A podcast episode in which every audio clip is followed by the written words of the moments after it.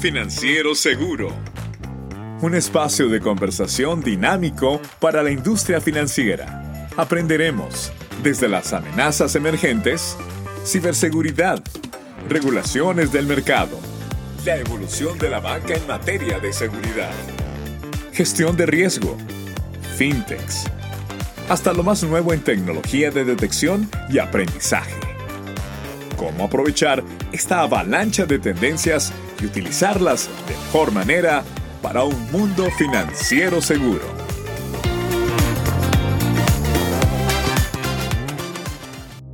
Bienvenidos a Mundo Financiero Seguro, el podcast de Plus TI. Ante la creciente integración de la digitalidad en nuestras vidas diarias, hoy vamos a abordar las principales preocupaciones de fraude al utilizar canales digitales. El episodio de hoy es la primera de dos partes. En esta primera parte veremos cómo identificar las condiciones, riesgos y amenazas digitales. Y en el siguiente abordaremos las medidas de prevención, control y mitigación. Hoy comienzo hablando cómo el mundo se ha vuelto más digital y esto ha traído consigo una serie de beneficios, como la facilidad de comunicación y la rapidez en los procesos. Sin embargo, también ha generado nuevos riesgos y amenazas, como por ejemplo el fraude digital. Junto a nuestros invitados de hoy, Álvaro Arzayuz y Andrés Huechi, exploraremos las principales preocupaciones en torno al fraude en canales digitales y relacionados con aspectos como la integridad, confidencialidad y disponibilidad. Veremos cómo estos ataques y sus diferentes tipologías pueden afectar tanto a las empresas como a los consumidores.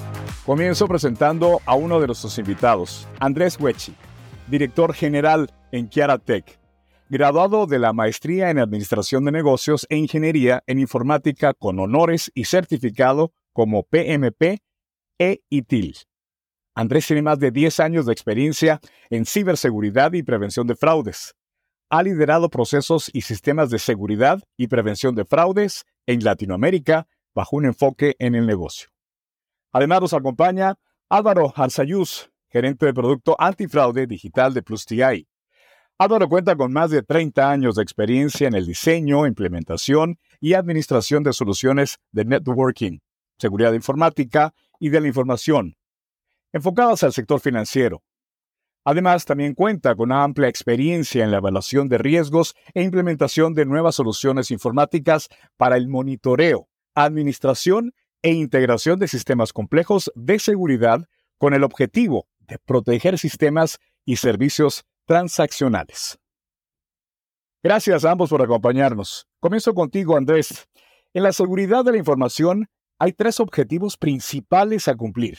Integridad, por un lado, confidencialidad, por otro, y la disponibilidad. En ese sentido, ¿cuáles consideras que son las principales preocupaciones de los usuarios al utilizar tecnologías digitales respecto a la integridad? Hola Juan José, muchísimas gracias eh, a todos, a ti y a la audiencia. Bueno, con respecto eh, a, justamente lo que comentas de la integridad, la confidencialidad y la disponibilidad, ambos forman parte de los pilares de seguridad de la información. En particular, cuando hablamos de integridad, su definición básicamente está relacionada con que la información no puede alterarse ni manipularse en este sentido, por supuesto, salen varias preocupaciones por parte de los usuarios finales y también de las empresas. Y estas preocupaciones tienen que ver con que, qué tanto pueden accederse estos datos por, por cibercriminales, ya sea directamente eh, en el dispositivo o en la transmisión de estos datos en los canales digitales o incluso en donde se almacenan eh, estos datos que también puedan ser accedidos.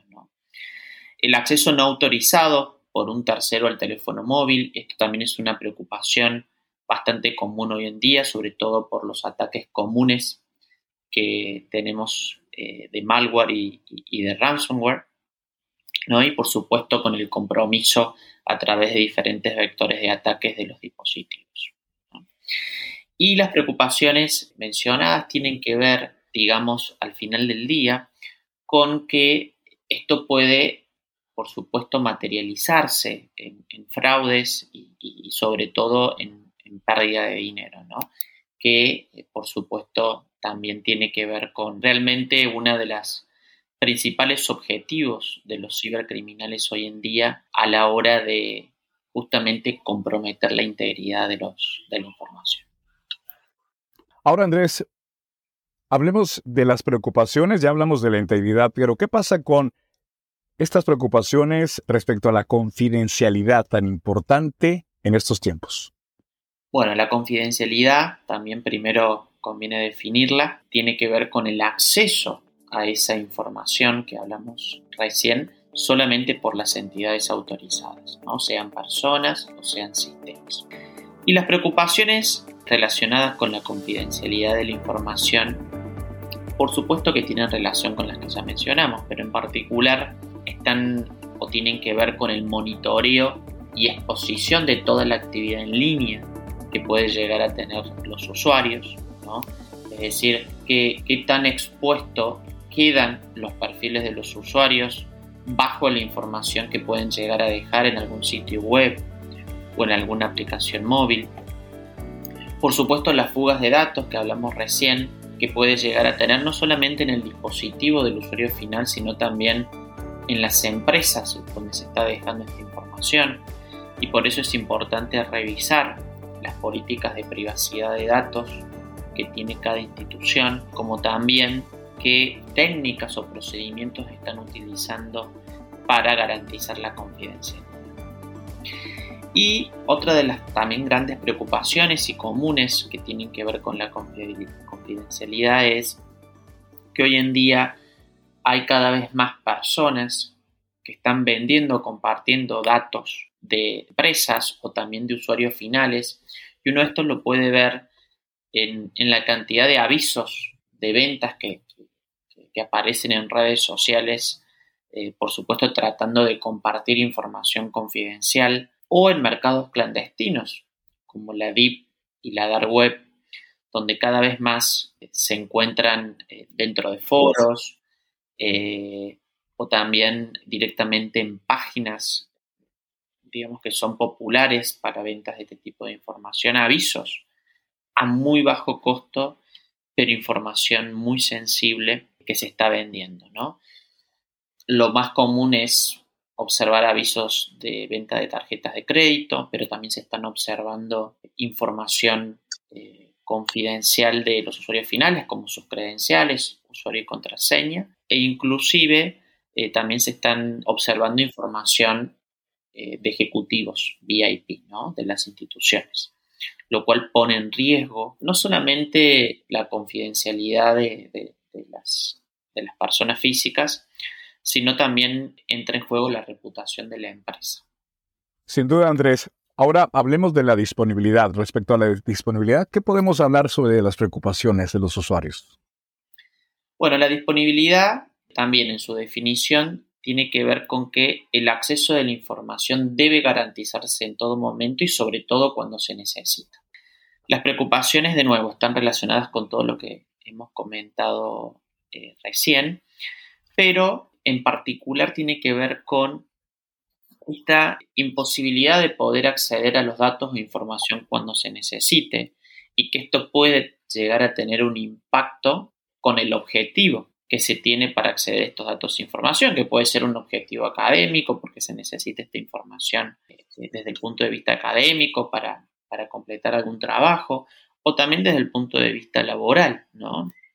el hecho de poder tomar decisiones mejor informadas y rápidas, ustedes saben que es, tiene que ver con una ventaja competitiva hoy en día y que representa una de las principales preocupaciones en relación a la disponibilidad. La denegación del servicio, es decir, la imposibilidad de poder acceder a esa aplicación web o a esa aplicación móvil y por lo tanto a los servicios que, que estas aplicaciones brindan en el momento que se necesita. No imagínense no poder por ejemplo, realizar alguna transferencia bancaria o algún pago porque eh, no hay disponibilidad del servicio. Esto, por supuesto, que puede traer un impacto eh, económico, ¿no? Y otra de las preocupaciones es la pérdida de dinero por la falta de disponibilidad del servicio, que hablé recién, que tiene que ver con el lucro cesante, ¿no? Es decir, qué tanta, o, con el costo de oportunidad, qué tanta pérdida económica, financiera eh, se está produciendo por la falta de disponibilidad de la información o algún servicio en particular. Esto que hablamos de tomar decisiones rápidas en el momento oportuno y que cada vez se eh, acerca al tiempo, al tiempo real. Álvaro, gracias también por acompañarnos en esta ocasión. Ahora voy a abordar contigo eh, preguntándote cuáles crees y puedes compartir con nosotros son las principales tipologías o modelos de fraude en canales digitales. Perfecto, Juan José. Eh, muchas gracias nuevamente por estar en, esta, en este podcast. Y eh, en relación a la pregunta, las principales tipologías que hay de fraude en canales digitales están asociadas a fraude externo y a fraude interno. En relación eh, a fraude externo, pues tenemos varias características o condiciones que se presentan tradicionalmente. Principalmente está lo que es la suplantación. Acá hablamos de características asociadas al robo de la identidad de una persona o estar o hacerse pasar por alguien. Eso es parte de ese proceso de relación a fraude externo. Pero también hay otras características importantes a, destacar como el account code está muy asociado con lo que es el, el robo de cuentas de una persona o de una empresa. Aquí consiste en que el delincuente, por diversos mecanismos, logra tomar control de una cuenta de un usuario sin su consentimiento y generalmente con fines delictivos. Normalmente los delincuentes van a buscar vulnerabilidades en medidas de seguridad de una plataforma o un servicio o a través de esquemas como phishing, phishing, malware, que son características de riesgos que ya habíamos visto en pocas anteriores, donde se detalla de qué manera puntualmente atacan a, los usuarios a las empresas para obtener los códigos de ingreso y las contraseñas de los servicios de banca en línea, entre otros, y obtener el acceso autorizado a la cuenta de usuarios. Una vez estos atacantes han obtenido el acceso a la cuenta, pues pueden realizar diferentes actividades como realizar transacciones financieras no autorizadas, compras en línea, transferencias de dinero o robar información personal o confidencial. Otro ítem importante en, el contexto de, fraude externo eh, está muy relacionado con lo que es el ransomware. Ese es un ítem muy importante que realmente está impactando de una manera importante a las empresas y el ransomware consiste que es, un tipo de software malicioso, malware, que se utiliza para cifrar archivos y datos en el ordenador o sistema informático de una víctima. Y después, desde que ya lo han cifrado y lo han inutilizado, exigen un rescate para desbloquearlo. Normalmente, los atacantes distribuyen ese ransomware a través de correos electrónicos de phishing o descargas maliciosas que incluyen, por supuesto, enlaces engañosos utilizando vulnerabilidades del sistema para infectar los dispositivos. Entonces, esos son de estas características que son críticas que hoy en día se están viendo. Suplantación, accounted cover y el ransomware que eh, definitivamente pues, ha impactado bastante a, a las empresas. Ahora, ¿por qué no abordamos también cómo se manifiesta, pero a nivel interno, el fraude, Álvaro? Por supuesto, Juan José. Mira, a nivel de fraude interno, Primero, eh, en contexto, fraude interno, eh, hay definiciones variadas, pero una podría ser como la intención de utilizar la posición de un empleado, director o funcionario al interior de una organización para cometer un delito. Es decir, que puede preparar, desarrollar una acción ilícita contra la organización desde el interior. Además, obviamente, a esta persona que está haciendo esa acción, pues se le confió la protección de sus activos y recursos. Importante, no siempre el fraude interno puede ser consecuencia de un acto premeditado. Se pueden presentar también eh, condiciones que derivan en fraudes internos por omisión de controles. No necesariamente siempre va a ser porque alguien está interesado en cometer el delito, sino que omite controles y eso forma parte de esos contextos que están muy relacionados con, con el fraude interno. Eh, también, por supuesto, hay otras características eh, relacionadas con, digamos que tipologías, subtipologías que se pueden dar a nivel de fraude interno. Tenemos condiciones como robo y fuga de información, cambio o manipulación de información sensible, eh, facilitar el acceso no autorizado a un sistema de información o también se puede dar condiciones de riesgo asociadas a la venta de datos confidenciales. Estas son condiciones que hay que tener muy presentes desde el punto de vista de fraude interno y que también entran a formar parte de esas preocupaciones que se están dando hoy en día eh, por parte de las instituciones y de las cuales pues obviamente hay que entrar a valorar riesgos y tomar acciones de control para mitigar esas condiciones. No siempre las preocupaciones están orientadas en el fraude externo, sino también condiciones relacionadas en fraude interno y por esa razón hay que llevarlas siempre de la mano. Esas tipologías en canales tienen que estar muy orientadas a controles externos e internos. Eh, Juan José. Gracias. Ambos han mencionado que, y nos han dejado muy claro, que las personas y las empresas son los objetivos, los targets de la delincuencia. Teniendo esto en mente, quiero preguntarles a ambos, y quiero comenzar contigo, Andrés, si me lo permites. ¿Cuáles consideran ustedes que hoy en día o cuál debería ser la principal técnica de ataque, tanto contra personas como para las empresas. Bueno, para personas, definitivamente la principal técnica que se utiliza hoy en día es la ingeniería social, porque es una técnica, digamos, que pareciera ser no tan compleja, en el sentido que digamos que no se requiere eh, tanta, tanta capacitación, tanto entrenamiento para llevar a cabo, dado que una de sus variantes principales tiene que ver con el, el ¿no? por ejemplo, que consiste en llamadas telefónicas, ¿no? tratando de convencer, de persuadir a, a una persona de realizar algún tipo de acción con el fin, obviamente, ya sea de robar la información o de robarle dinero. Es una de las técnicas que vemos mucho, si bien eh, puede estar enfocada a cierto rango de personas, por ejemplo, personas mayores, hoy en día eh, realmente lo vemos para, la mayor cantidad de la población. Como, como les decía, es una técnica de ejecución muy rápida, bastante sencilla, no requiere mucho costo y por supuesto que se requiere una base de conocimiento previa para poder encarar esta llamada telefónica fraudulenta con el objetivo, por ejemplo, de que el usuario comparta alguna credencial o ingrese a su aplicación web o móvil y comparta algún token o haga un clic en un link que le llega por SMS, todo con el objetivo de poder comprometer de alguna forma sus cuentas. Otra variante de la ingeniería social y que es, es clásica también es, el phishing.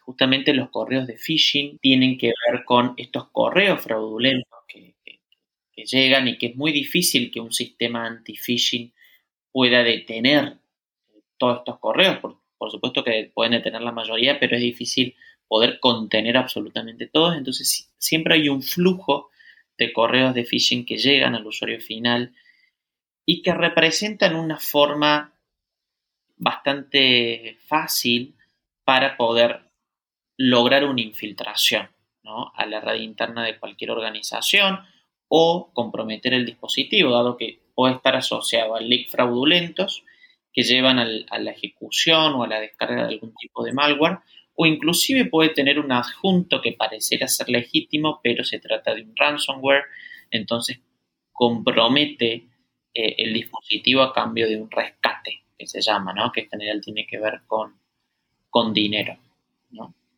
Pero bueno, principalmente eh, las, las técnicas tienen que ver con ingeniería social. Hay otras en menor medida que tienen que ver con directamente infecciones de malware en el dispositivo y que estas infecciones de malware sin necesidad de una llamada telefónica o un correo pueden cambiar la página web del banco, por ejemplo, y el usuario cree que es una página web legítima y, deja sus datos. Entre otras muchas variantes, pero bueno, considero que esas son las principales. Gracias. Álvaro, ¿habrán otras técnicas que se nos han quedado en el tintero y que no hemos mencionado hasta el momento? Eh, sí, Juan José. Digamos, ya Andrés nos comentaba hace un momento sobre lo que son esas condiciones de riesgo que principalmente se dan en las personas. En línea con eso, pues el otro gran foco, el, el otro gran target de la delincuencia son las empresas. Aquí, en el caso de empresas, eh, las técnicas realmente no es que varíen mucho entre personas y empresas. Lo que varía un poco es eh, las modalidades y los objetivos, mientras que en el mundo de personas, el phishing, como bien lo comentaba Andrés, está orientado a masas, eh, son masivos. En el mundo de las empresas, está más orientado a lo que se denomina el spear phishing, es decir, un target determinado, un objetivo específico. En el mundo phishing me interesa llegarles a 100.000 correos electrónicos a ver quién de esos cae en la modalidad. En el mundo empresarial, con un spear phishing como es focalizado, yo ya tengo definido que de tal empresa el tesorero es mi target y a él es el que le voy a focalizar el proceso de phishing. O a esta persona le voy a focalizar el proceso de malware o de troyanos o inclusive utilizar técnicas como el BEC, que es el Business Email Compromise, que consiste en utilizar correos electrónicos que parecieran que vienen de la jefatura de la persona y son eh, correos falsos. Entonces, esas son técnicas que se orientan mucho en el mundo empresarial. Por supuesto, en el mundo empresarial también vamos a incluir lo que son entidades gubernamentales. En la región de Latinoamérica, sobre todo, eh, las instituciones de gobierno, sobre todo en lo que son eh, zonas rurales, pues se aprovechan mucho del desconocimiento tecnológico que tengan estas personas. Eh, personas de un pueblito, una vereda, una zona rural que no son muy, no tienen una habilidad digital mayor, pues posiblemente es muy fácil que caigan en estas modalidades de phishing o que les puedan instalar un malware, un troyano. Inclusive también dentro del mundo empresarial están las pymes, las pequeñas y medianas empresas. Hay unos datos estadísticos donde define que de estas pymes un 43%, por ejemplo, ha sufrido un ataque y de ese 43, el 60% cuando sufre el ataque no se recupera. Entonces, esas son condiciones que hay que tener muy atentas desde el punto de vista de los controles, sobre todo en estas áreas rurales donde las personas no son tan hábiles pero la delincuencia lo sabe y por eso es que van con esquemas de ataques focalizados. Ya lo hablábamos, el tema del ransomware es una condición también muy orientada hacia el entorno empresarial. Hemos visto casos donde clínicas, eh, donde instituciones financieras completamente han quedado fuera de servicio por ese tipo de ataques. Gracias por compartir entonces estos diferentes puntos de vista. Bueno, la digitalización de la vida personal, laboral y comercial requiere de la debida precaución para asegurar que todos los sistemas operen como deben, sin dejar a las personas y empresas expuestas a actores maliciosos que buscan causar un daño financiero, pero también reputacional y de otros tipos.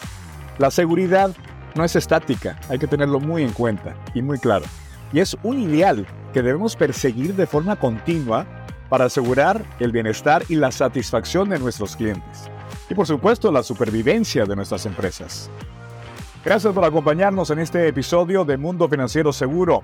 Conéctense próximamente a la segunda parte para conocer más sobre las medidas de prevención, control y mitigación de los riesgos que hemos visto hoy junto a Álvaro Arzayuz. Muchísimas gracias Álvaro y nuestro invitado Andrés Huichi soy Juan José Ríos. Hasta la próxima. Que estén bien.